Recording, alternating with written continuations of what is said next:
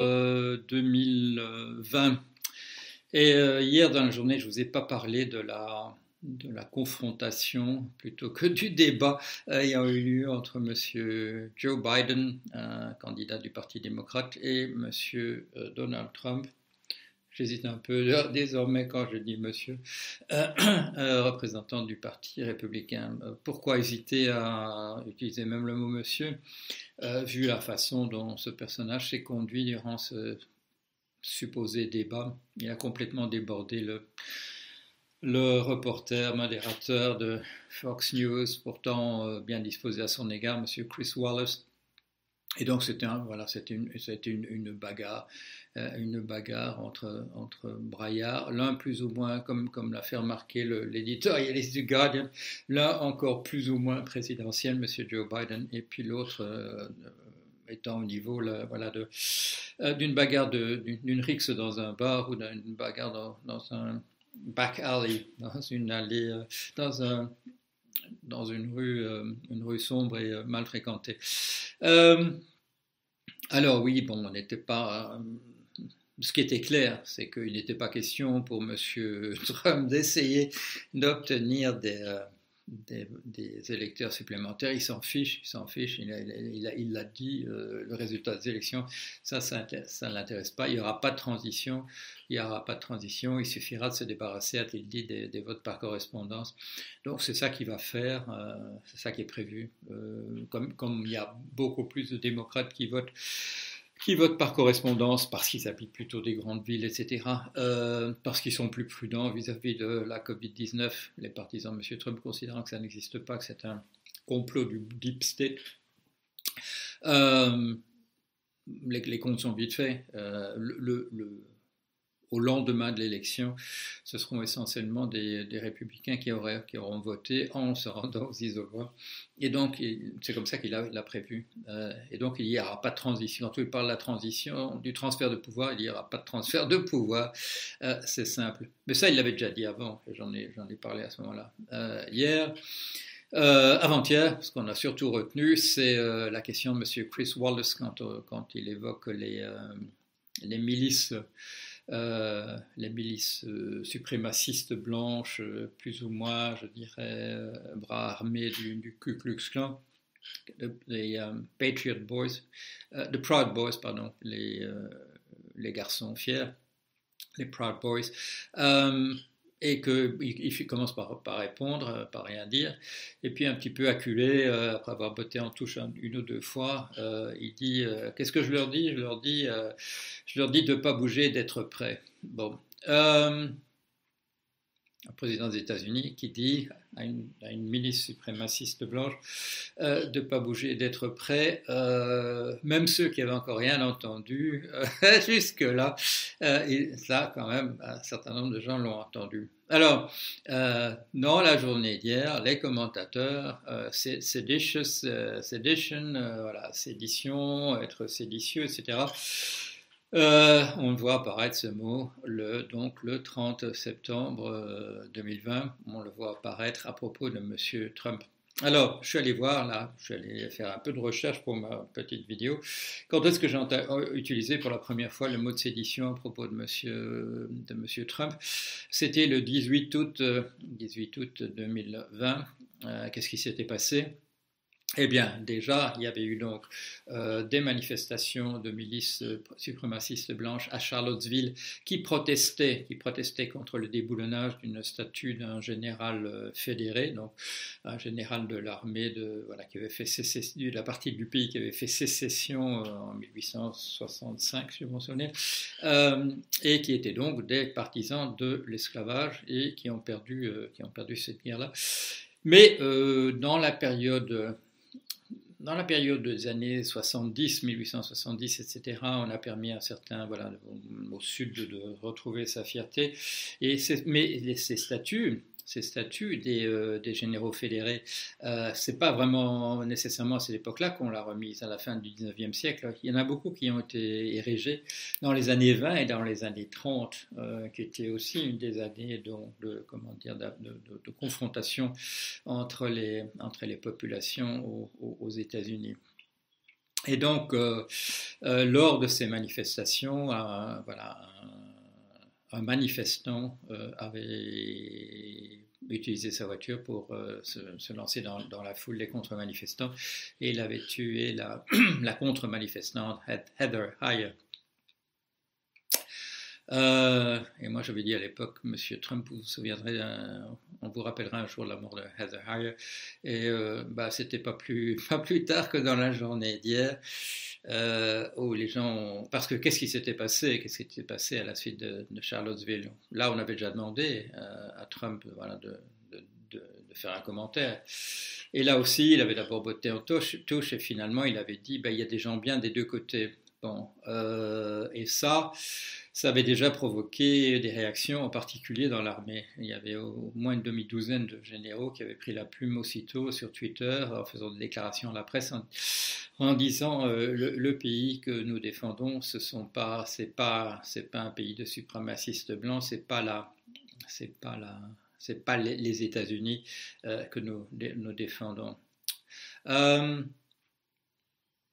que pensent, que pensent ces généraux de, des affirmations en ce moment de M. Trump qui n'a pas l'intention de qui n'a pas l'intention de, voilà, d'abandonner le pouvoir, quel que soit le résultat des élections, et qu'il a une armée prête au moins sous la forme de, de, milices euh, suprémacistes euh, blanches. Euh, je ne sais pas, je ne suis pas dans le secret des dieux. Je suppose qu'ils ne sont pas moins pas moins courroucé qu'il n'était euh, euh, à l'époque, euh, il, y a, en, 2017. La différence, c'est que bon, la, population, elle réagit les gens commencent à se rendre compte qu'on est à la veille d'un coup d'État du président, disposant bien entendu de pouvoir présidentiel pour, pour assurer son absence de transfert de, de pouvoir par, par la suite. Qu'est-ce que ça va donner ben, On ne sait pas.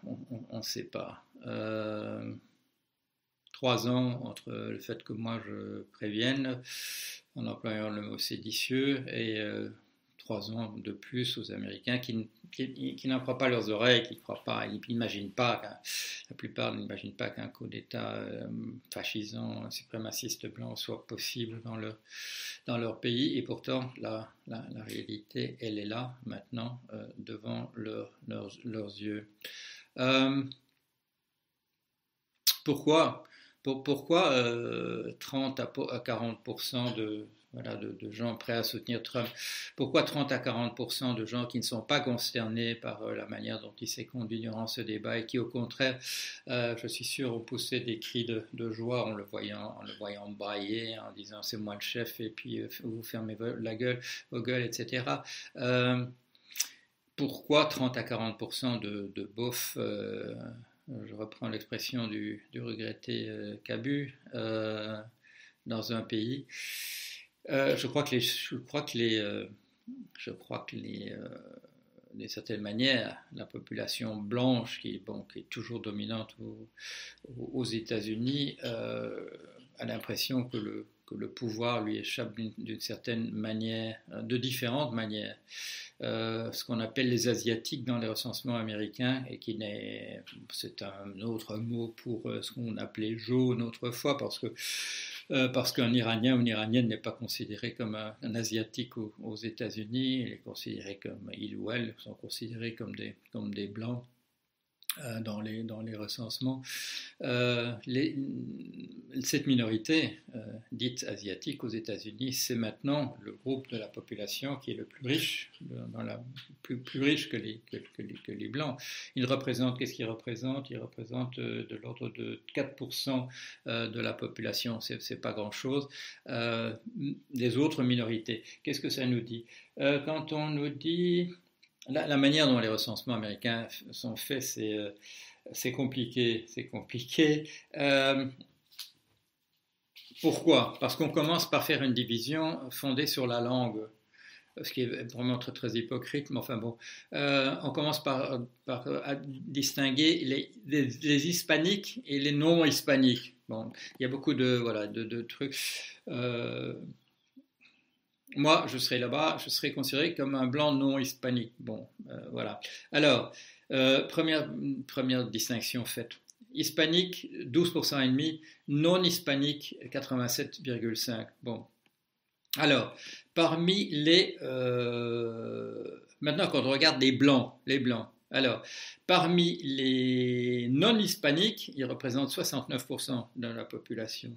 Et parmi les euh, hispaniques, ils représentent 47,9% de la population. Bon, euh, les, euh, les, gens d'origine euh, noire, soit que ce soit des gens qui ont immigré ou leurs grands-parents, leurs parents d'Afrique, soit des gens qui soient venus, je dirais délibérément, volontairement, soit que ce soit des descendants de gens qui sont venus enchaîner à fond de cale parce qu'ils avaient été vendus comme esclaves, ça représente de l'ordre de 14% de la population. alors, some other. Ça, c'est extraordinaire. Moi, je me, posais la question, je me demandais comment est-ce qu'on appelle exactement les Amérindiens, les Amérindiens euh, qui habitent aux États-Unis et qui, euh, et qui euh, sont venus d'Amérique centrale. Voilà, donc ça c'est le, grand mouvement, je dirais, la grande migration qui a, qui a eu voilà, depuis la fondation des États-Unis. Euh, les, peaux rouges, je dirais, les Amérindiens locaux euh, ont été exterminés, mis dans des camps, dans des, on appelle des réserves, euh, sont morts de, différentes exactions de la part des Blancs ou de, ou, de maladies. Ils ne représentent pas plus grand-chose dans la population. Mais la population amérindienne d'Amérique centrale est, remontée petit à petit pour pour trouver du travail en général, euh, de manière légale ou non, euh, en traversant la nuit le Rio Grande.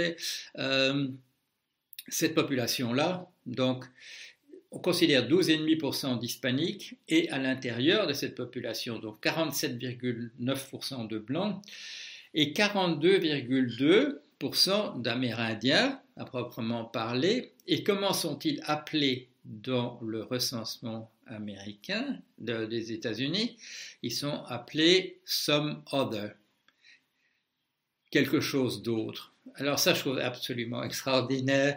Euh, il représente donc une partie, la, moitié, de, il donc au moins 7% de la population des États-Unis. Et il n'y a pas de nom, on ne les appelle pas, on aurait pu les appeler comme on les appelle pour, pour, pour les, descendants des, Amérindiens qui vivaient dans le pays. On pouvait les appeler Native Americans.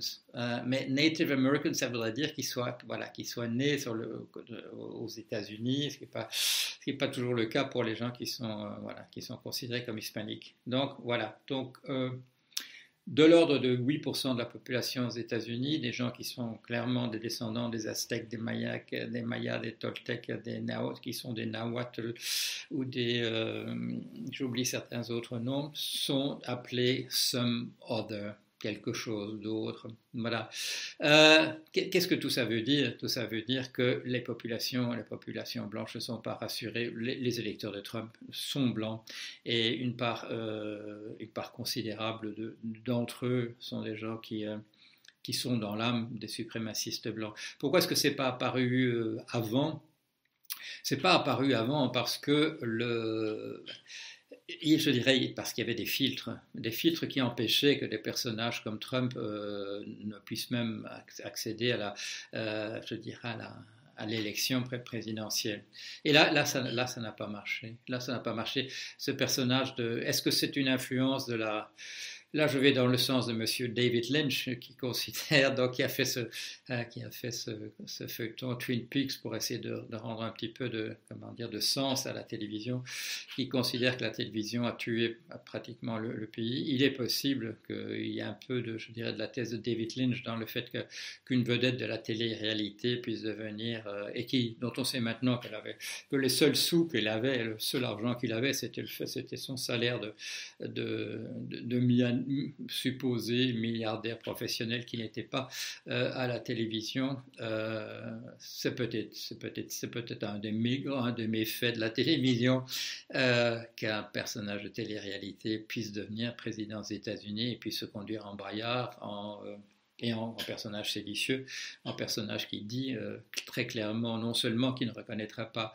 reconnaîtra pas le, le résultat des élections, euh, mais en plus qui, euh, qui nous annonce que, les, que des, milices de, de blancs sont ces troupes voilà, qu'est-ce que ça va nous donner? Ben, rien, de, rien de très beau, euh, j'en suis convaincu.